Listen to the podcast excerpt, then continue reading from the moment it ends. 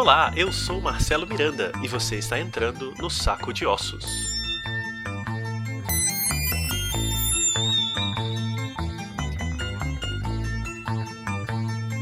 Obrigado a todo mundo que tem acompanhado o programa. Se gostar do podcast, deixe sua avaliação na plataforma de sua preferência e também divulgue e compartilhe o nosso trabalho.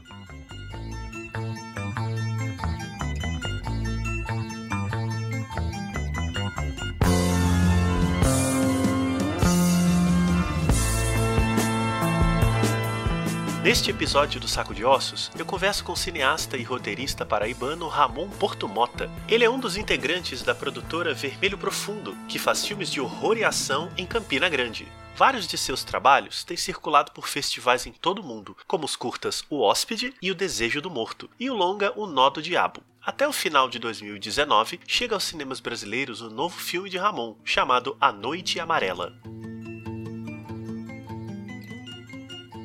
No programa a gente discute todos esses projetos, dividimos nosso fascínio pela obra de Dario Argento e falamos bastante do atual cenário de produção de horror dentro e fora do Brasil.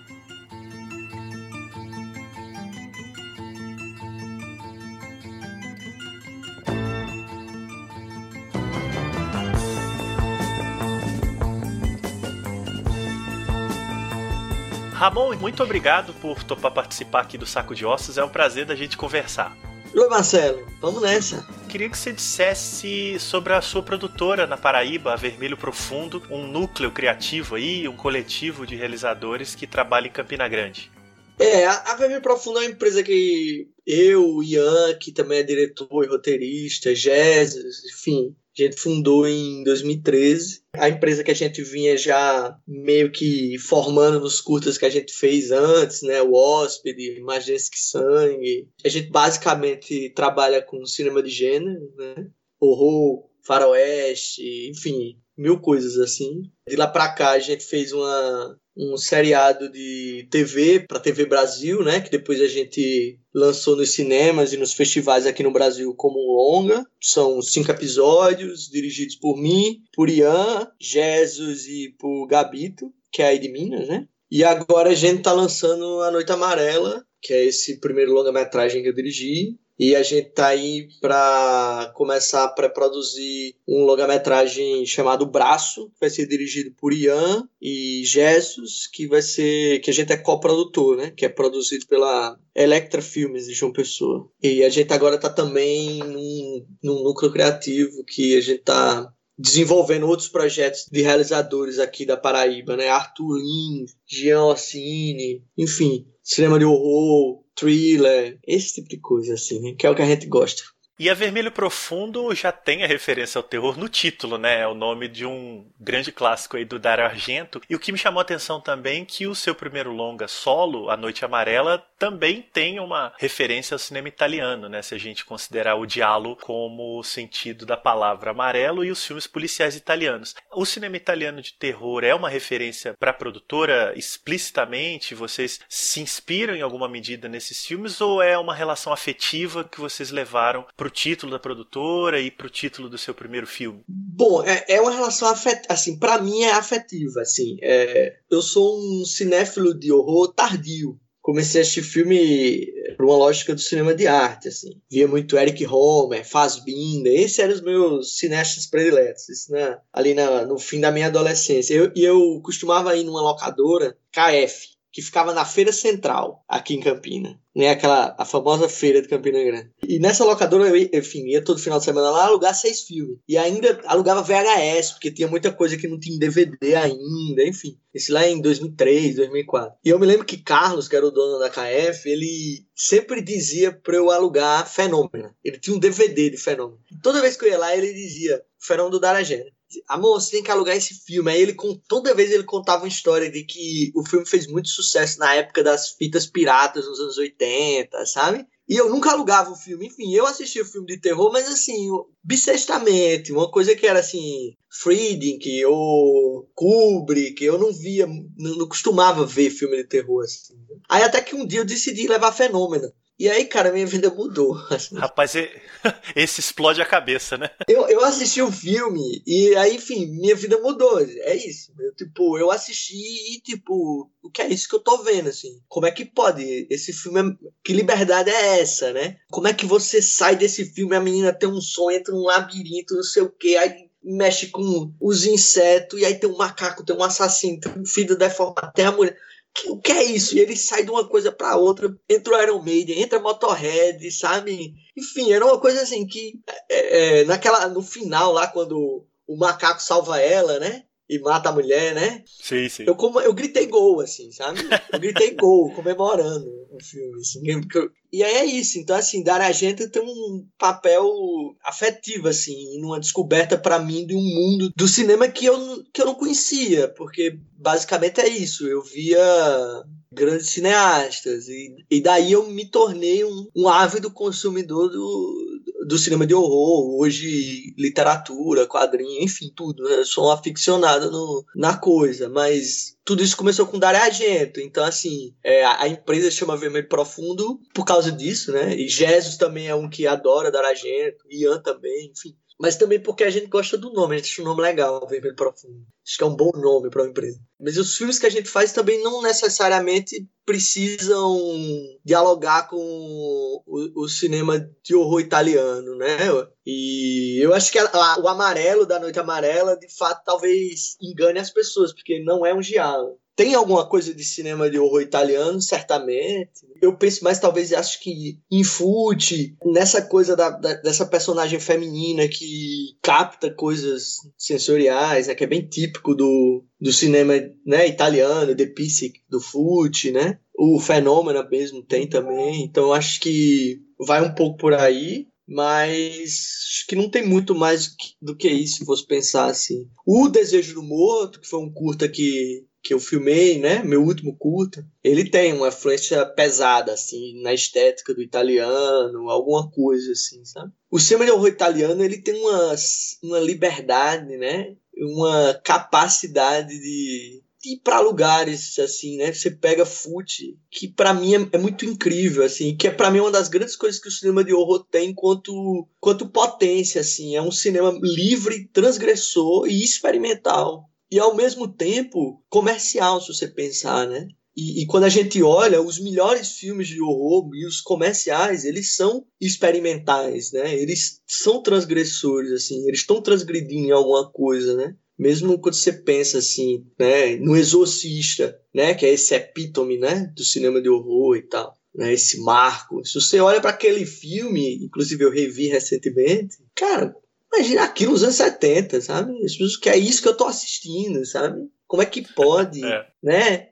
Como esse filme vai construindo para esse lugar, que imagens são essas que você tá me colocando, né? Que tipo de discussão você coloca, assim. E o cinema de horror tem essa capacidade de desafiar o espectador, de colocar umas certas ambiguidades, né?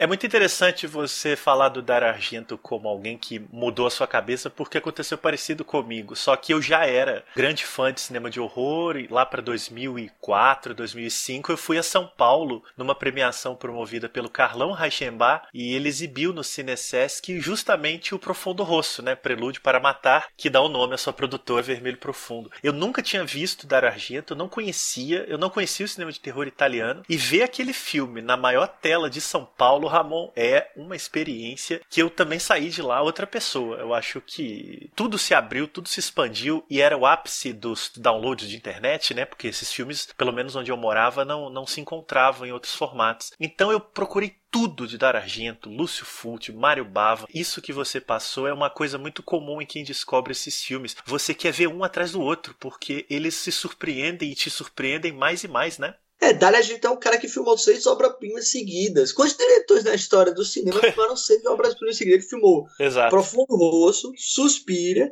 Inferno, Tenebre, Fenômeno e Ópera. Seguidos. Consecutivo, né? é. Aqui na Paraíba a gente diz encangado, um no outro. E, e, e, é cada um, e, e, é cada um que leva uma lógica do, do, do cinema de horror muito particular dele, mas para um lugar, né? Você assistir Profundo Rosto, ele é diferente de Suspiro, é diferente de Fenômeno, que Tenebre já é outra lógica. Aquele final de Tenebre, pelo amor de Deus, o que é aquele cara sendo morto naquela obra de arte, assim, tipo, sabe? Que, que, possibilidades de espanto estético, não só do medo, né? Assim, da violência da cena e tal, mas um espanto estético você pode ter com, com o Dario Argento, né? Ou, ou mesmo, sei lá, você pega o Lúcio Fucci, né, e The Beyond. Cara, que liberdade é essa? É uma liberdade tão grande, porque o cara tá aqui, desce um porão, tá no outro lugar, e é isso, e, e vê umas aranhas, vê um zumbi, e já, você já tá no inferno, e não sei o que, e, é uma casa que tem um porão pra não sei pra onde. Sabe, assim, é um nível de liberdade que é raro, né? E hoje em dia, eu vejo o cinema muito formatado, no geral, né? né? Tem, cada uma coisa tem seu lugar. É uma coisa que é raro, né? Se, se encontrar. Tanto que se você pensar bem, o cinema de horror italiano nunca foi uma influência direta no, no cinema americano, né? O hollywoodiano. Se a gente for pensar assim, obviamente o slasher nasce ali, né? De Bay of Blood, né? De Ser Dono pelo Assassino, do Bava, mas é. mas é essa liberdade, essa coisa operística do cinema italiano, né? Esse barroco também, essa Exato, é. estética é. do pesadelo constante, né? É, não tem uma grande influência assim no, no cinema americano, né? Você tem um ou outro filme que mesmo que tenha essa coisa do pesadelo, ele não é barroco, assim, se a gente for pensar em Texas Chainsaw Massacre, né? Que é um, é um pesadelo direto, mas enfim, é aquela coisa cru, né? Quase um documentário, assim. Que é genial também, enfim, é um dos maiores filmes de horror de, de, todos os tempos também. A Noite Amarela teve uma estreia mundial no Festival de Roterdã, passou no Indie Lisboa, em Portugal, e, pelo menos a partir do ponto que a gente está gravando hoje, 30 de maio, vai estrear no Brasil no Festival Olhar de Cinema em Curitiba. O filme está descrito na sinopse como um slasher espiritual eu fiquei muito curioso com esse termo. Eu já tive a oportunidade de ver o filme, eu tendo visto, entendo o que quer dizer esse termo, mas como pouca gente viu ainda, porque o filme está começando a circular, não é legal entrar em muitos detalhes. Mas eu queria que você comentasse um pouco do que seria, na sua visão, um slasher espiritual. Primeiro a gente tem que dizer que tem um, um quê de marketing né, na frase, né? Ele, é uma boa e velha tag de filme de horror mesmo entendeu? Assim, tipo, que tá querendo vender uma coisa que, enfim, talvez esteja lá ou não, cada um que sabe, né? Mas para mim, é, a Noite Amarela, ela partiu de primeiro de uma de uma descoberta que não foi muito legal, mas uma, a descoberta dos limites que filmar com pouco dinheiro na Paraíba me dá, né? Partiu disso e também de um desejo meu e de Jesus de trabalhar um filme de horror que fosse numa lógica do abstract horror, sabe? Que é uma coisa que, que tem uma força na literatura, né? Nick Land, Thomas Ligotti, talvez esses sejam os mais famosos. Eu acho que aqui no Brasil é, é bem desconhecido. A gente queria trabalhar um pouco nessa chave do abstract horror, que no cinema não não é comum, né? Também porque é, o cinema, enfim, a arte da superfície, da imagem, não é fácil ser abstrato. Né? Nada é abstrato no cinema, né? Como diria Godard, o sangue é tinta vermelha, né? Mas então, é, isso partiu um pouco disso, assim. Então a gente queria, enfim, eu, eu sempre quis fazer um slasher também. Eu, eu, eu, gosto dessa ideia do típica do slasher, que é emparedar esses personagens aqui numa fila para morrer, sabe? Que é basicamente isso, né? E aí você reelabora essas formas, né? Como é que esses personagens vão morrer, o que é que vai acontecer, enfim, né? Me interessava fazer isso. E o, o, o, espiritual é isso, é do porque a Noite Amarela é isso, é um filme abstrato. Trata de é um filme para mim sobre como ser uma pessoa no mundo que a gente vive hoje, né? Onde nada se sustenta, onde nada faz sentido. Né? O monstro da Noite Amarela é, é isso, assim. Né? Sua personificação no filme é um tanto quanto abstrato. Então o slasher espiritual ele nasce. Porque, enfim, a Noite Amarela entra um pouco essa estrutura de slasher, né? Os personagens, enfim. Talvez esteja até falando muito do filme e tal. Porque, é, talvez não.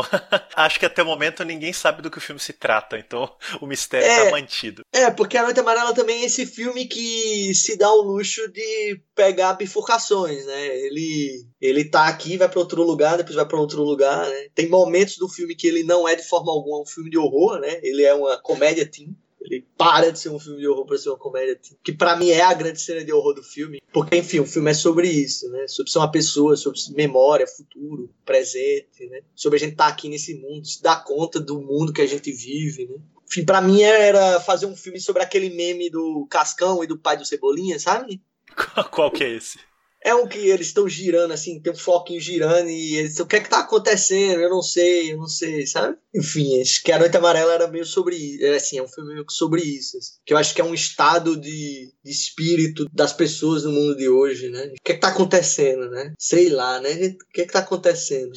Esse presidente, ele é burro ou é um grande estrategista, sabe? É os dois, ninguém sabe. E sabe, assim, que você não tem, né, como Aí o, o espiritual ele nasce um pouco isso, como uma tentativa de envelopar esses, esses conceitos e tal numa frase que tenha, sei lá, um apelo publicitário, vamos dizer assim aproveitando que você falou da tag, né, slasher espiritual, que, corrija se for errado, acho que vocês inventaram. É, um, é, uma, é uma novidade no gênero, eu nunca tinha ouvido falar dessa tag e eu acho ótimo que ela exista. A gente está vivendo um momento de muitas tags no cinema de horror, né? Tem algumas que eu não gosto de pronunciar, mas é inevitável, como por exemplo, elevated horror ou post horror. Eu não sei se para você o horror sempre teve tags, palavras-chave, algoritmos. Para mim a impressão impressão é de que o marketing soube muito bem embrulhar esses filmes para uma plateia do século XXI que passa a aceitar melhor o gênero. Eu queria que você comentasse se você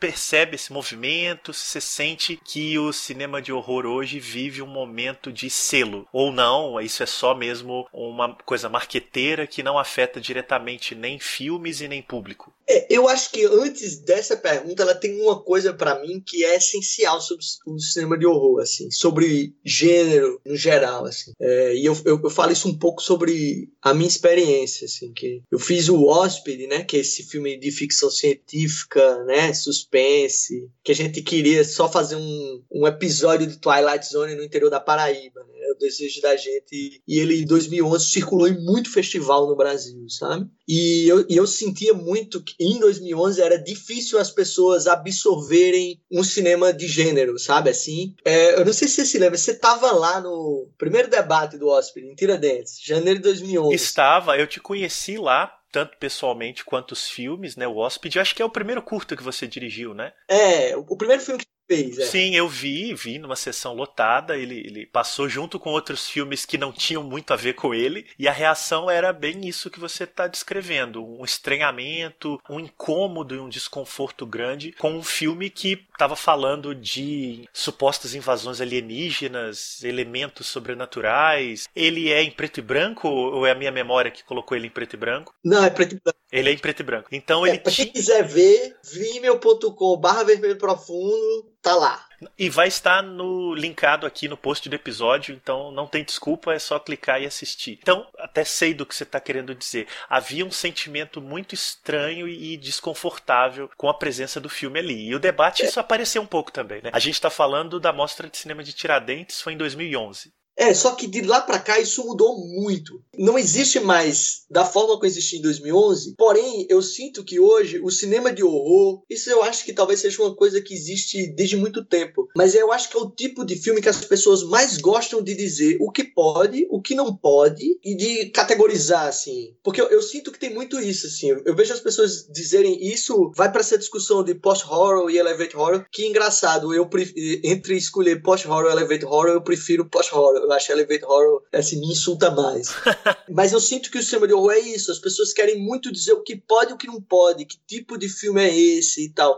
Porque é isso, o cinema de horror, para mim, ele trabalha nessa chave, assim, transgressão, liberdade, experimentação. Então, não é fácil você botar em caixinhas, né? Até quando você tenta botar em caixinhas. Né? E, e, ao mesmo tempo, a gente hoje vem vendo uma certa tradição, não uma tradição, a gente vem vendo um momento do cinema de horror que, para mim, é, é o mesmo mesmo que aconteceu nos anos 80 do boom do slasher, que hoje é o boom dessa ideia de um cinema de horror de autor, em da qual você precisa necessariamente vender algo para o espectador que não é meramente o set piece de horror, né? A experiência do horror precisa ter algo, sei lá, como em Babadook, que é o luto, né? Ou em Get Out, que é a questão racial e tal. Eu não tô nem criticando nos dois filmes, apesar de que eu não gosto do Babadook e acho Get Out uma obra-prima, mas não é exatamente essa questão. Eu sinto que hoje o cinema de gênero, o cinema de horror, ele precisa fazer esse movimento. Como nos anos 80 era o slasher, né? Que era o, o, o gênero da moda, assim. Como foi depois, nos anos 90, pós-pânico, né? Quando a gente teve aquela mundaréu de, de filme de adolescente morrendo com um certo nível de metalinguagem, né? Que deu filmes geniais, como o próprio Pânico e Premonição, que eu acho bem legal. Um então eu acho que, que, o, que, o, cinema de gênero ele tem, ele tem essa questão assim, né, das pessoas dizerem o que pode, o que não pode, das pessoas tentarem apresentar ele mais do que um meramente set piece. Então eu acho que essa coisa do pós-horror e dessas tags e tal, eu acho que elas passam de uma tentativa do, dos diretores, enfim, das unidades de marketing da grande indústria, né, até do cinema independente, de dizer, olha, meu filme não é só um filme com cenas de susto e scary e não sei o que ele é um drama familiar da qual você vai entender problemas de uma família e tal, como no Hereditary, né? E o mais louco disso é que você descreveu agora O Exorcista, que é um filme de 73. É, pois é, aí, aí é que é isso. O, essa ideia do post-horror, né, assim, ou do elevate horror, ela existe desde sempre, né? Ela, ela faz parte do cinema de horror, especialmente depois do, sei lá, o marco zero do cinema de horror moderno, né? que é o Night of the Living Dead, ali em 60 68, né? Que é um filme de mortos, de mortos vivos, né? Mas que ao mesmo tempo tá falando e, e, muito interessante, né? Gravado durante o Verão do Amor e tal, mas tá falando ali do, do América podre, né? Do América do Vietnã, né? De famílias ali. E eu, eu acho genial, né? Eu vi o eu revi o filme ano passado no Olhar de Cinema e eu vi como tem aquela figura do pai de família, homem de bem, né? Que bota tudo a perder por insanidade dele, que tem que ficar todo mundo preso e tal. Genial, né? Parece o Bolsonaro e, e como é o nome presidente dos Estados Unidos? Trump hoje em dia, né? Com essa paranoia bizarra, né? do cidadão de bem, enfim, tava lá já no, no filme de Romero. Então eu acho que essa tradição ela, ela, sempre existiu, mas eu acho que no final é uma questão de recepção, porque eu acho que é isso, a gente, eu não, eu não acho que a gente tá vivendo um boom, um momento assim da era de ouro do cinema de horror assim. Eu, eu acho que o cinema de horror de hoje, ele é tão bom quanto foi nos anos 2000, ele tem a, mais ou menos a mesma quantidade de filmes bons, medianos e, e, e um grande filme mais ou menos a cada dois anos. O cinema de horror é muito difícil de fazer, né? É coisa complexa, não é fácil. E eu sinto que hoje a gente tem, na verdade, é uma era de ouro da recepção do cinema de horror, assim. Eu acho que as pessoas estão recebendo o cinema de horror melhor, estão abraçando melhor, estão compreendendo melhor esses filmes do que compreendiam nos anos 2000. E aí eu acho que no meio do caminho elas tentam, talvez algumas pessoas que não conseguem dizer, ah, é um filme de horror, eles tentam criar alguma coisa para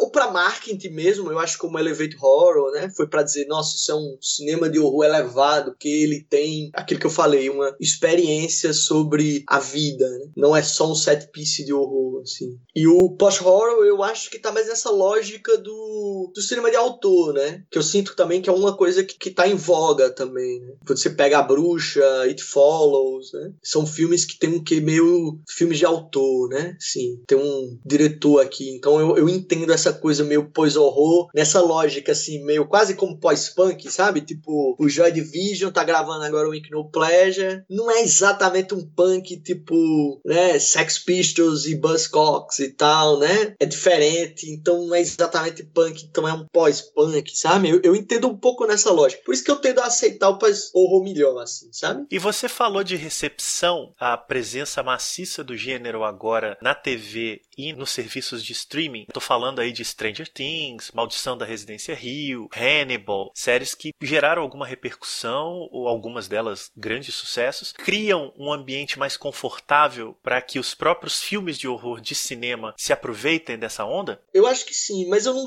eu não sei porque eu, eu nunca pensei exatamente sobre isso, assim, sabe? Mas, mas eu, eu acho assim, eu acho que a Netflix tem claramente uma influência muito grande nas pessoas hoje, uma coisa que eu acho acho péssimo, que eu acho, no geral, Netflix muito ruim. Apesar de que eu adorei o Hill House, eu acho o Mike Flanagan um diretor muito interessante hoje. Pô, eu também. Aliás, gosto mais dele do que do James Wan. é, eu, é, eu gosto mais de James Wan. É. Criando problema.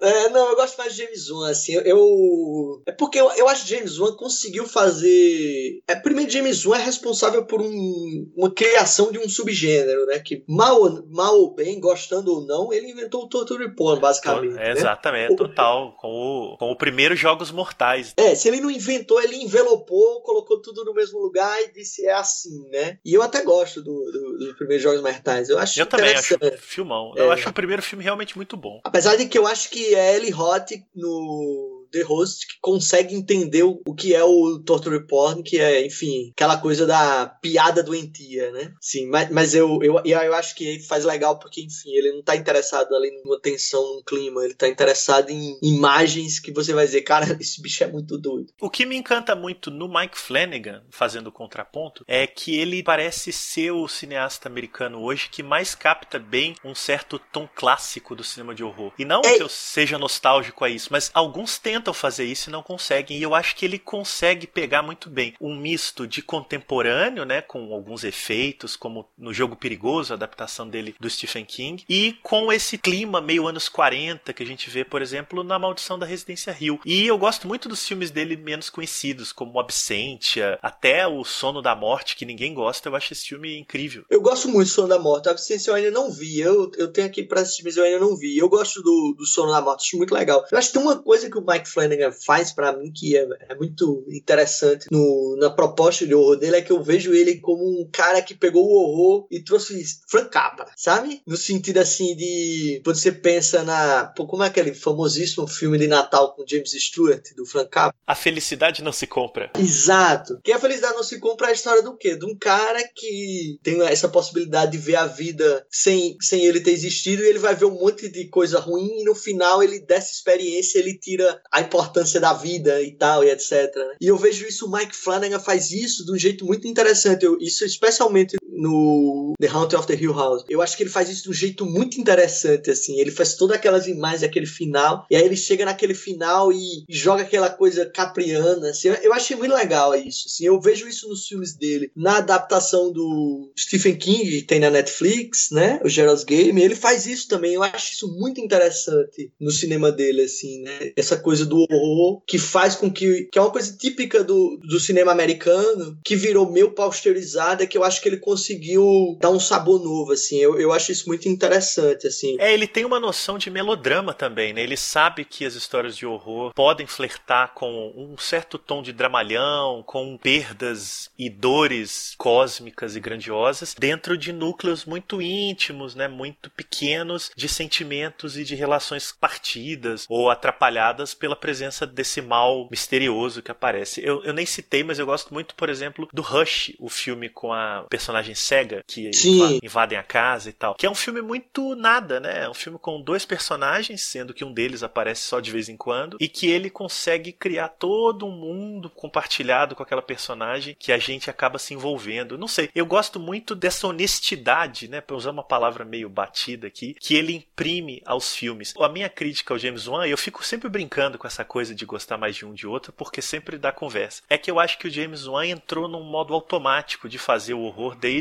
o sucesso da Invocação do Mal. Tanto é que os filmes viraram uma franquia inesgotável e, e não vai acabar nunca. Eu acho que ele entrou num modo automático, meio trem fantasma, que tira um pouco dessa coisa cristalina que eu ainda vejo no Mike Flanagan. É, eu concordo. Nesse aspecto aí eu, eu lhe dou razão. Mas é porque assim, eu acho que quando a gente põe ali, especialmente para mim, o Insidious, o primeiro Insidious e o, o primeiro The Conjuring, eu acho que são filmes de horror que captam uma certa ideia de um horror mainstream que há muito tempo estava perdido, que Hollywood não conseguia, e ao mesmo tempo com certas subversões, assim, especialmente o né? Quando a gente descobre que o menino é que é a casa mal assombrada, né? Sim, eu, eu acho aquilo muito bom, assim, eu acho aquilo muito eu acho que tem, um, tem uma coisa ali que eu acho que ele faz melhor nesses dois filmes do que o, o Mike Flanagan. Né? Mas de fato, eu acho que o Mike Flanagan é mais honesto, assim. Eu, o filme que eu mais gosto dele é o Óculos. Sim, sim, pô, demais. No Brasil ele tem o nome de, como é que é? O Espelho, não? alguma coisa assim. É, eu não sei, deve, enfim, deve ser um, um, um título horroroso. Eu gosto muito do Óculos, porque o Óculos é, é esse filme, né, desses personagens que precisam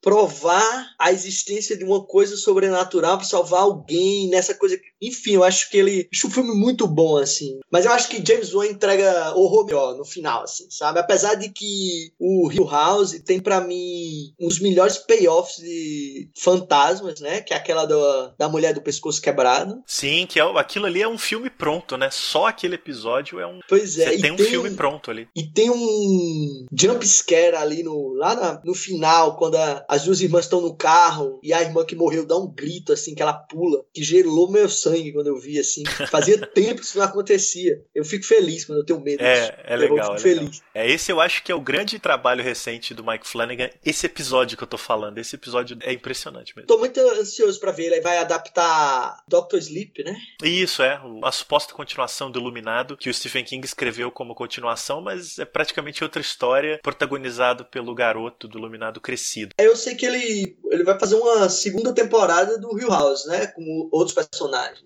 É isso, vai virar a série antologia. Cada temporada, uma coisa meio American Horror Story.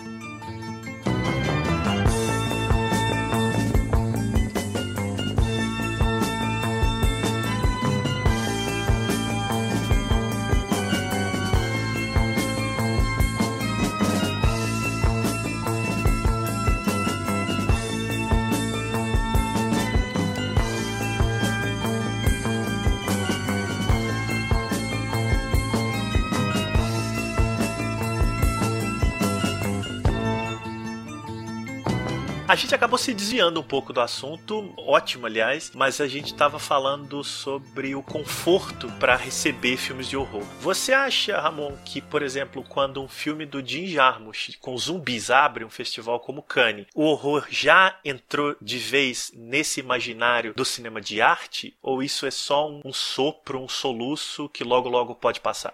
Não sei. Não tenho a mínima ideia.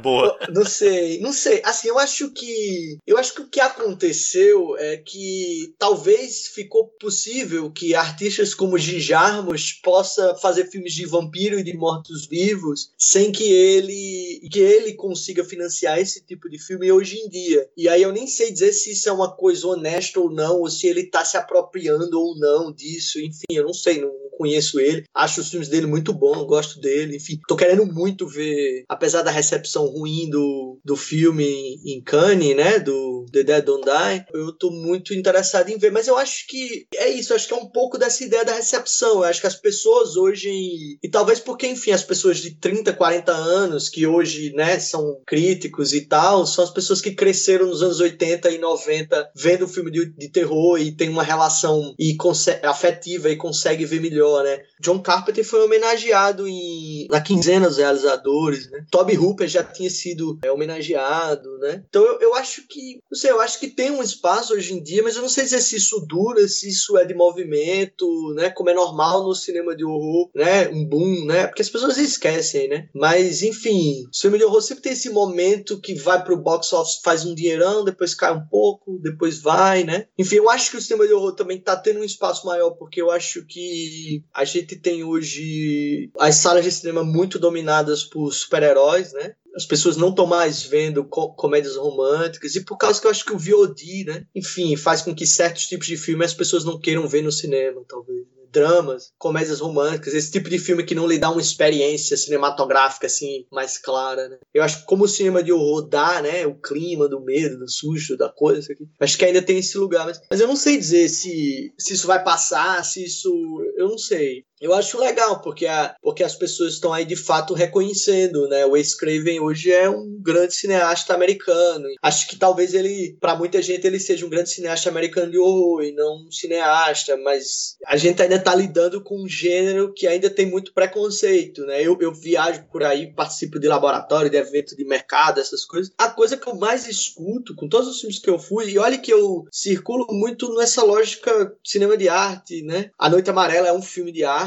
assim. Não... Então eu, a coisa que eu mais escutava era, ah, eu não assisto filme de terror, eu não sei. Entendeu? É, não, não, conheço e tal. E eu sinto muito isso, assim. Eu, eu sinto também que agora as pessoas estão assistindo filme de terror. Por exemplo, eu, eu tô vendo um movimento muito interessante, eu fico muito intrigado com isso, com o Jordan Peele, né? É, o Jordan Peele faz esses filmes de terror que tem uma questão racial, né? E sobre o negro na América, e política e tal, muito forte, né? Então você vê gente que, que não conhece o cinema de horror, né? Que não, que não é que não conhece, é que não tem o costume de assistir filme de horror, vendo esses filmes de horror, né? E, e eu acho muito intrigante como essas pessoas se surpreendem, assim, como é uma experiência, né? Assim, para as pessoas e tal. E que é uma doideira também, porque a gente vive nesse mundo hoje capitalismo tardio em que se eu não consumir não existe, né? Então eu acho que tem um pouco isso também, assim. Eu acho que isso tem a ver com essa coisa que a gente tá falando da recepção, né? As pessoas estão vendo, enfim. Você falou aí da sua experiência fora, né, viajando com os seus filmes, laboratórios. Você circulou razoavelmente bem com o primeiro longa que você participou, O Nó do Diabo, que é um filme coletivo com vários diretores e você coordenou e dirigiu dois episódios. Eu queria que você falasse um pouco do Nó do Diabo para quem não viu o filme, ele relaciona o gênero do horror à escravidão no Brasil, né? a história do Brasil e a escravidão. Eu queria que você falasse como é que o Nó do Diabo, para você, significa olhar para o Brasil com os olhos do cinema de horror. E aqui eu já estou entrando no assunto cinema de horror no Brasil, mas eu vou começar pelo seu filme. O, o Nó do Diabo, ele, na verdade, ele tem uma questão meio assim, pragmática, né? Porque ele nasceu do, do primeiro edital das TVs públicas, que foi feito em 2015 para que é, produtores independentes do Brasil entregassem programação para a EBC, né? E aí essa programação ela, ela já era meio que pré-determinada pela EBC. A EBC era esse sistema hoje que é a TV Bolsonaro, né? Enfim, hoje em dia, mas abarcava tudo que era uma, uma rede de TV pública a partir da TV Brasil, né? TV Brasil e suas replicadoras no, no resto do país. Então o edital ele tinha esses uma, essas coisas, assim. Era, tinha várias linhas temáticas e as linhas temáticas já tinham seus formatos de quantidade de episódio de duração. E aí tinha um dos formatos lá no, no edital que era um seriado de ficção, cinco episódios de meia hora que tratasse dos reflexos da escravidão na sociedade brasileira.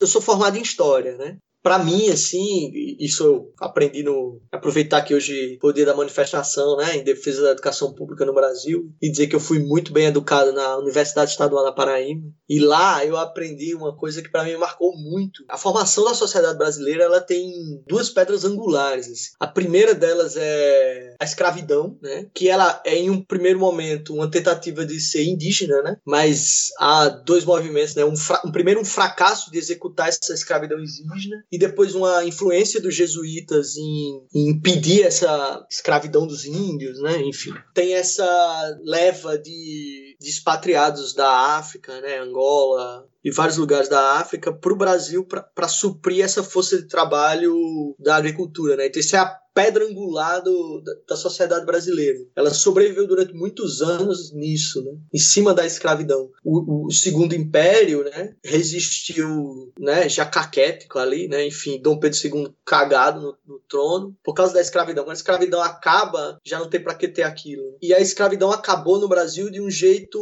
muito perverso. Né? Numa negação da existência dessas pessoas, né? E num processo de embranquecimento da, da população brasileira, né? Que são as grandes levas de imigrantes da Itália, enfim, de vários lugares, que se, alo se alocaram aí, basicamente, aí no Sudeste. Estou falando isso porque isso para mim foi uma coisa sempre muito importante para mim, né? Entender essa, essa história do Brasil, esse processo histórico do Brasil, que a escravidão é essencial, essa é a primeira coisa. E para mim, e especialmente se lembrar que a gente começou a pensar esse esse, projeto no segundo mandato de Dilma, né? que era um momento claro de desconstrução de um processo democrático de 12 anos, né? de, uma, de uma possibilidade de uma sociedade mais igual, enfim, a gente sabe, né? que culminou no impeachment. A gente estava filmando o filme, inclusive filmando cenas de morte do filme, do episódio 1, né? que se passa nos dias de hoje, durante aquele domingo do impeachment da votação lá do, do, do impeachment. Então isso para mim era muito importante. Então, para mim, processar é, a história do Brasil é, é colocar numa lógica do horror, né? Dos sete pieces de horror, das imagens de horror. Porque é isso que, que, a, que a nossa sociedade ela foi formada numa coisa completamente absurda, que perdurou-se durante muitos anos e que existe até hoje. Olha que,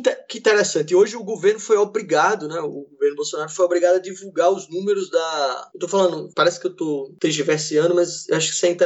É, eu tô acompanhando. Ele foi obrigado a divulgar os números da o custo que seria mudar a previdência da, do sistema de repartição para o sistema de capitalização, né? E aí o número estimado é mais de 900 bilhões de reais. Quando que a em 10 anos, né? Você vai gastar 900 bilhões de reais em 10 anos, quando que a economia da, da previdência é de um trilhão. Ou seja, a previdência não está sendo feita para economizar dinheiro nenhum, ela está sendo feita para escravizar o trabalhador até seus 80 anos. São, são processos hoje, do, inclusive numa lógica de capitalismo tardio, né, que permanecem. Né? O que é um motorista do Uber se não um vassalo do suzerano Uber? Né? O que são esses entregadores de iFood, rap e tal, se não vassalos? É, um, é, uma, é um sistema de trabalho feudal. Né? Então, isso tem uma força na sociedade brasileira muito forte. Né? E, e o Nó do Diabo, ele, ele nasceu disso. Assim, quando eu vi aquele, aquele tema e aquele formato, para mim, eu cristalizei essa lógica de um, um filme de horror em episódio, que é uma coisa típica do cinema de horror, que começaria nos dias de hoje e iria até a época da escravidão, passando por esse processo histórico, assim. E cada episódio, uma apresentação desse processo histórico da sociedade brasileira, escravocrata, elitista, racista, é, é, machista, etc.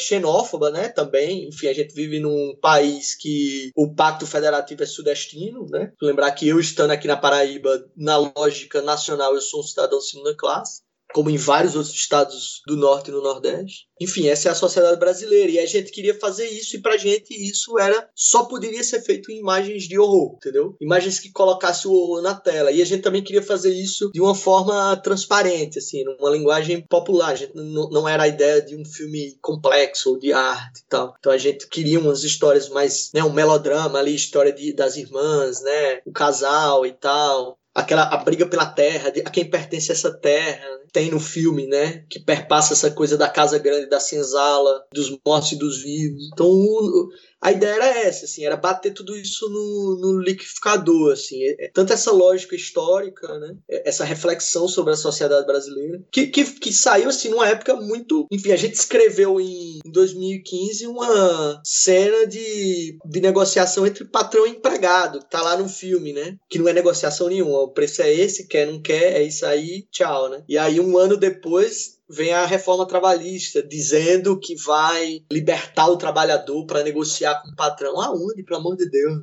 E era isso, assim, a vontade de fazer um nó do diabo era de colocar na tela, sem pena, as imagens, sei lá, uma pessoa toma um tiro, é, a cabeça explode, sabe? São fantasmas. A gente queria pôr isso na tela porque a gente vive numa sociedade que gosta, aqui na Paraíba a gente chama de migué, dá um migué, entendeu? Que é de enganar. E Minas usa bastante também o migué. É. Pois é, vamos dar um migué aqui, vamos vender uma coisa que é o empresário sofre no Brasil, entendeu? Entendeu? Porque a carga trabalhista é muito grande. Então a gente vive o tempo todo, essa elite brasileira, que para mim é a coisa mais miserável que tem nesse país, vive o tempo todo criando esses construtos, né? Pra enganar mesmo, né? Então gente, é, o Nó do Diabo era um filme que a gente queria pôr isso em telas. Mas aí, enfim, é, teve o impeachment, foi aquela toda coisa com a ABC, todos esses materiais foram enterrados durante a madrugada, e aí a gente decidiu pegar os episódios do jeito que estava, juntar e, e inscrever no Festival de Brasília, que foi onde estreou, né? E depois ele passou na sala de cinema. Hoje o filme está disponível em alguma plataforma? ele tá no VOD Now. Ah, legal. E, Eu vou colocar o link no episódio, então. É, ele tá no VOD Now e certamente nos, nas locadoras de torrent... de todo o Brasil. Né? de todo o Brasil. ele tá aí, tá no making off tá. A gente, a gente sabe como funciona. Quem tem acesso pode ir lá. Legal, não tem dificuldade.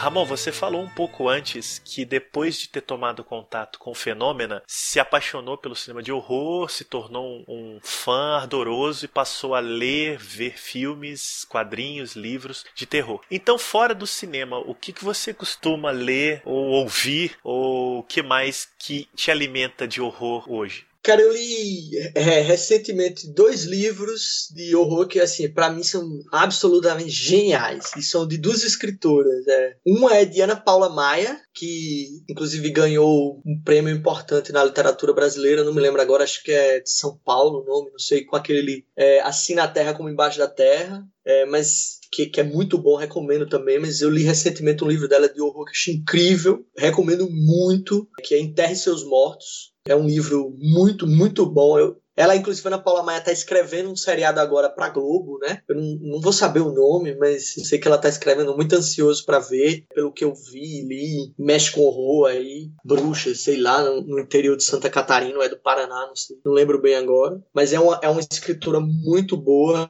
Sinter seus ótimos filmes muito bom. Ela, ela consegue criar uns set pieces de horror numa chave brutal, realista, assim, muito interessante, sabe? Eu gosto muito dela também, cara. Eu não li ainda Enterre Seus Mortos, mas não sei se você conhece um dos primeiros livros dela, Carvão Animal. Eu li também. Que é esse, esse foi o primeiro que eu li. É uma porrada, né? O ele te é. deixa em, em aflição absoluta. É muito, muito bom. Mas eu acho que Enterre Seus Mortos melhor. Ah, legal, legal. Eu ainda não li, tá na fila. Vou, vou, vou é... Acho que eu vou pular algumas casas. É, e o, o, outro livro que eu li recentemente, que eu recomendo muito, é de uma escritora argentina chamada Mariana Henriques, é, chamado As Coisas que Perdemos no Fogo. Cara, esse livro é genial. É genial. É incrível. E ela, enfim, a forma como ela trata de coisas né, da Argentina, uma relação classe média, classe baixa, feminismo, assim, ela tem um conto chamado Os Anos Intoxicados, que se passa ali no início dos anos 90, durante aquela crise da inflação dos anos Menem, e é um, ao mesmo tempo um conto de bruxa e de irmandade de, de umas amigas ali. Cara,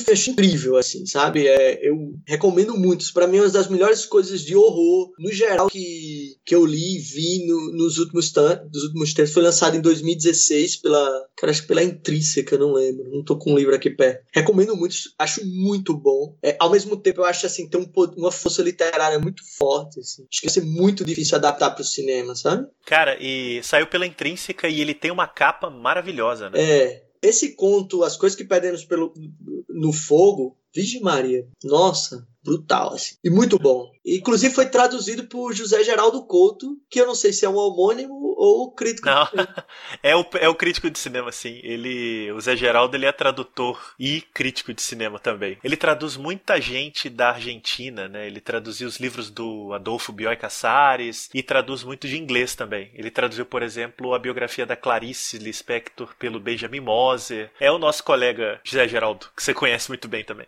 É, a outra coisa que eu li recentemente, aí também é absolutamente genial, é um quadrinho escrito pela Emil Ferris, escrito e desenhado, chamado Minha Coisa Favorita é Monstro, publicado recentemente pela Companhia das Letras. É caro, enfim, é 107 reais, é um catatal de 416 páginas. Cara, eu não vou nem dizer nada, eu acho que todo mundo tem que ler. A pessoa gosta de horror, tem que ler esse quadrinho, assim. Uma coisa a gente pode dizer, é o que ela desenhou de caneta Bic? É, é esse. esse. É esse. esse é. É... Eu não li ainda não. Essa autora ela tá explodindo, é muito sucesso, premiada e, e, essa edição saiu no Brasil de fato muito cara. Eu acho que ela é mais do que você falou, você deve ter pagado alguma promoção aí, porque eu acho que chega a ser uns 130, eu até vou olhar. É, e o outro quadrinho que eu li é de um conterrâneo meu, Chico, que é Lavagem. Esse aí eu acho que a galera deve sacar mais, né?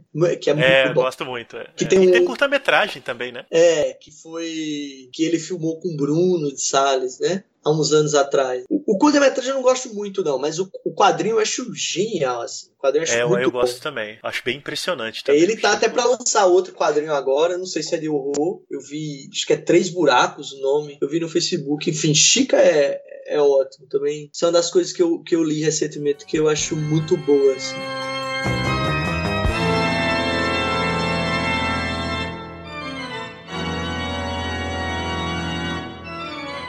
E você tá trabalhando em algum novo filme? Tô sim. Tô escrevendo aqui dois, dois roteiros, na verdade. Na verdade, tô escrevendo um roteiro e planejando um segundo. Esse roteiro que eu tô escrevendo chama O Sol Divide, tô escrevendo com Jesus. É uma mistura de Deus Ideal na Terra do Sol com O Exorcista, Poltergeist e Heart of Darkness. Eita, rapaz, que beleza, hein? É, mas esse é um daqueles que a gente tá escrevendo e pensando, bom, talvez ninguém nunca filme porque é muita, é muita grana, não sei, enfim, a gente também não sabe pra onde vai o cinema brasileiro. Mas bom, estamos aqui escrevendo e tal. Ontem mesmo a gente escreveu uma cena de possessão exorcismo. E o outro que eu tô planejando com mais calma é. Chamo ele de Os Sonhos Teus Irão Acabar Contigo. E é uma espécie de diálogo, assim, sabe? Mas é um diálogo meio pichoniano, sabe? Assim, meio. Meio cheio de arestas e de possibilidades. É, de meio isso, assim, meio. É, com paranoias e rituais, sociedades secretas, essa coisa meio pichão, assim. Mas é diálogo espiritual, não? Não, esse tem também é espiritual, porque tem fantasmas que atazanam a personagem principal, enfim, mil coisas. Mas tem gargantas cortadas e tudo mais. Mas esse eu ainda tô. Estamos aqui fazendo aos pouquinhos, devagar e sempre, né? Vamos ver o que é que sai, né? Mas são esses os dois, dois projetos que eu tô trabalhando, assim. Pra mim, eu. eu mas quando eu olhei para trás, assim, no, nos filmes que eu fiz, eu percebi que nenhum, assim, era horror puro sangue. Todos têm uma, uma coisinha, assim, sabe? Então a gente queria fazer uma coisa mais por sangue, assim. E, e, e, o Sol Divide também, ele partiu de uma tentativa minha de Jesus. Você sabe aquela história do, de Kubrick conversando com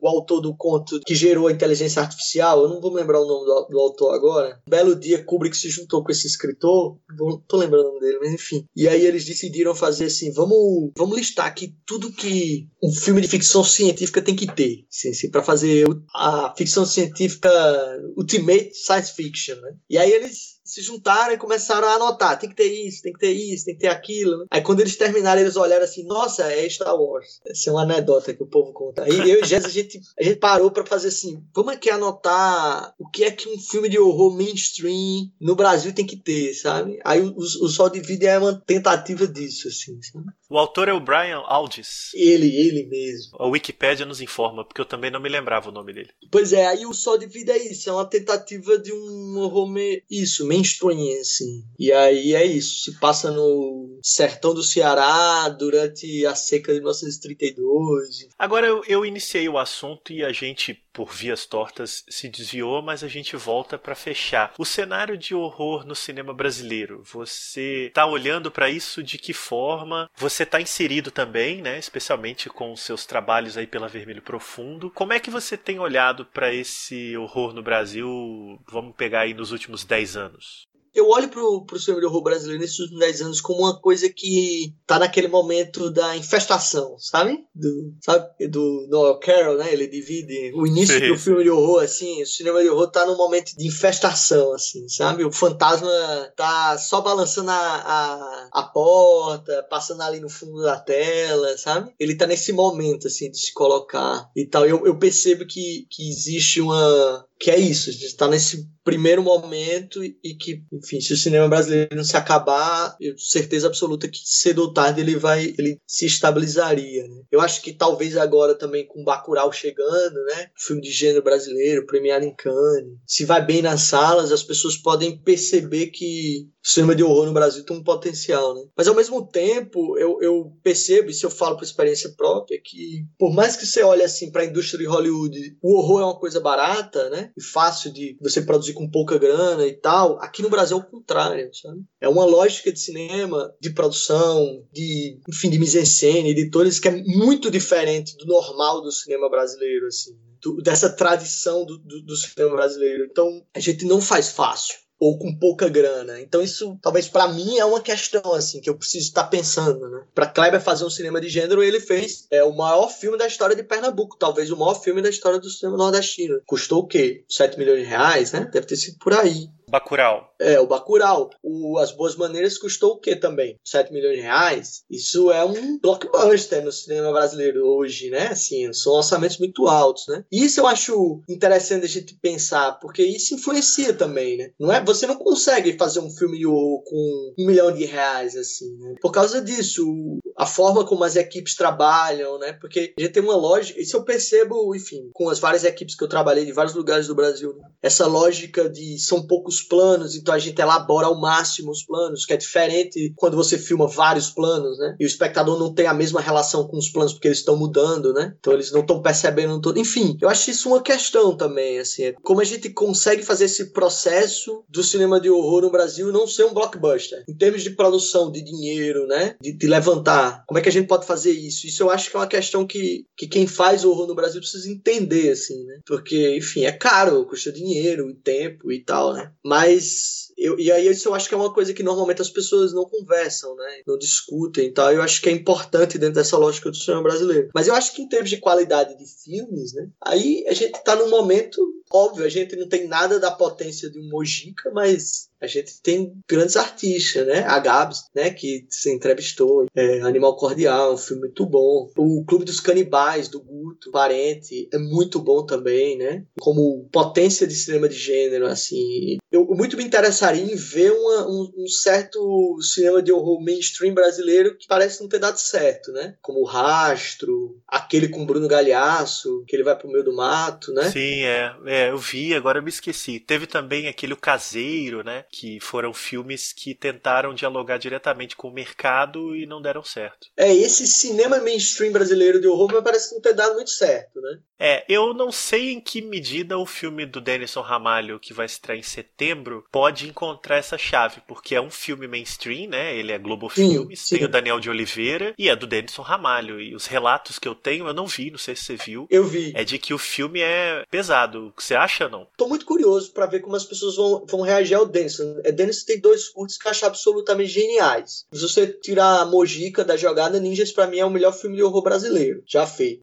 É absolutamente incrível e genial. Eu, eu não acho que Morto Não Fala, né? Segura a onda, como os dois curtas seguram, sabe? Mas é pessoalmente, assim, é uma opinião pessoal. Mas eu acho que ele tem um quê de filme de horror autêntico mesmo, de filme de horror, assim, que nos Estados Unidos nunca seria mainstream, seria um filme independente, que aí é essa coisa, sabe? Eu, eu acho que é isso, eu acho que o, o que o filme do Denison tem de mainstream, as Boas Maneiras também tem, porque as Boas Maneiras tem lá majoria este ano, entendeu? É, o Animal Cordial tem Murilo Benício, né? Né? Tem essa coisa meio que tenta pegar uma dessa figura, mas eu ainda sinto que são filmes que são, se a gente pensa na lógica americana, eles estão eles, eles, seriam filmes independentes, assim. Talvez algumas coisas possam ser mainstreams, outras não. Eu acho que o, o filme do Denison tem um quê para comédia muito interessante, sabe assim, e para um choque que vai nessa lógica meio ele hot, sabe? Da piada doentia assim, enfim, que eu acho muito interessante. Mas eu fico curioso para ver, né? Porque eu sinto sinto que tem um público de horror muito forte no Brasil e que vê cinema de horror americano também muito forte, né?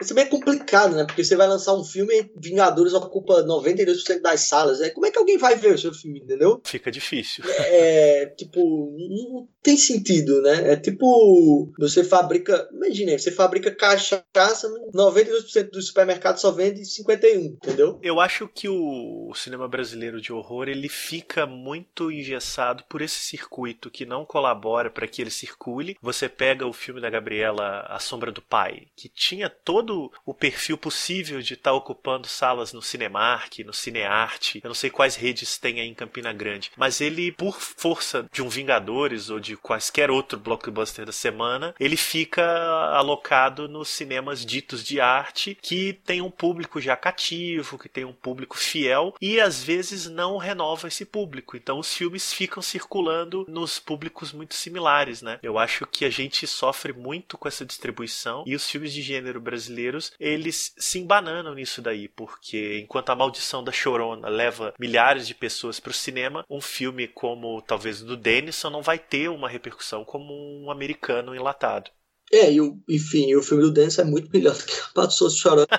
é, eu é peguei um, um exemplo pasteurizado que todo mundo já viu mil vezes. É, eu peguei um exemplo bem tranqueira. É, e, e, as pessoas falam, vem muito esses filmes americanos, eu acho que meio por inércia, né? Ah, é o filme de horror da semana que tá no cinema, então eles vão lá e veem, né? Eu acho que as pessoas não param e pensam, ah, eu vou ver esse filme. Esse filme deve ser bom, né? Pelo menos é isso. Meu irmão tem 15 anos, foi ver, ele nem costuma ver filme de horror. Porque ele e os amigos foram, entendeu? Numa lógica meio essa. Assim. Pois é, esse é o lance, né? Se você coloca na vitrine certa, né? na vitrine da visibilidade, os filmes podem decolar. Eu acho esse que esse é o nó. Teria um público, mas eu não. Mas é isso que eu acho também. Eu acho que mesmo esses filmes, assim, As Boas Maneiras, o filme do Denson, o filme da Gabs, o Animal Cordial, que eu acho incrível, eu não colocaria eles numa categoria mainstream, assim. Tô fabricando. Sim, sim uma coisa para um grande público. Aí eu falo aqui do meu, da minha perspectiva do Nordeste, como Alder Gomes faz com a sua comédia, que aí ele ganha de Us e de Capitã Marvel, sabe? Esse cinema mainstream de horror brasileiro, eu acho que ele ainda não, não se encontrou. Ao, ao, ao mesmo tempo que esse cinema de horror independente, ele, para mim, tá claro ali, ele tá marcado e tal. Enfim, eu, eu acho as tentativas de, de mainstream, eu acho que elas não, não funcionam bem. O Mal Nosso, eu não gosto. É, aquele. O Diabo Mora Aqui, eu também não, Estou aqui falando mal da concorrência, mas. não, não é concorrência. É, tá todo mundo no mesmo barco e esse barco tá perigando afundar. é, não, sim, total. Eu tô falando aqui mais como uma pessoa que, que assiste filme de horror, que se interessa pela, pela coisa como um espectador também, sabe? Eu... É, e você sempre se colocou, acima de tudo, como um entusiasta do gênero. É. Você faz os filmes, mas acima de tudo é um consumidor ávido. É, isso muito me interessa, porque no final eu meio que sou aquele típico cinéfilo que faz filmes porque é cinéfilo, entendeu? Ok, hoje é um, é um trabalho também, mas talvez acabe eu vir desempregado, enfim, porque o diploma de historiador também não vai servir para nada, né? É, vamos torcer para não acontecer isso.